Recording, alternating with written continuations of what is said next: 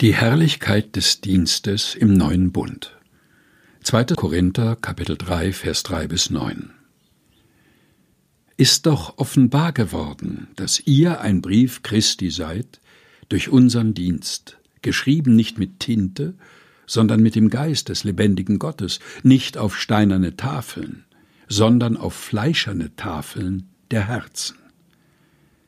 Solches Vertrauen aber haben wir durch Christus zu Gott. Nicht, dass wir tüchtig sind von uns selber, uns etwas zuzurechnen als von uns selber, sondern dass wir tüchtig sind, ist von Gott, der uns auch tüchtig gemacht hat zu Dienern des neuen Bundes, nicht des Buchstabens, sondern des Geistes. Denn der Buchstabe tötet, aber der Geist macht lebendig.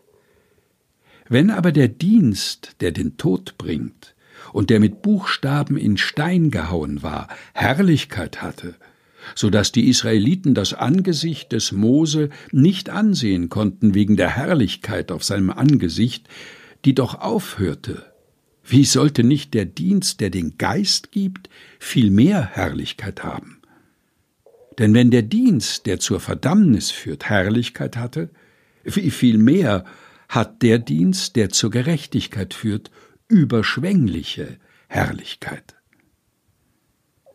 Die Herrlichkeit des Dienstes im neuen Bund. 2. Korinther Kapitel 3 Vers 3 bis 9 gelesen von Helga Heinold aus der Lutherbibel 2017 der Deutschen Bibelgesellschaft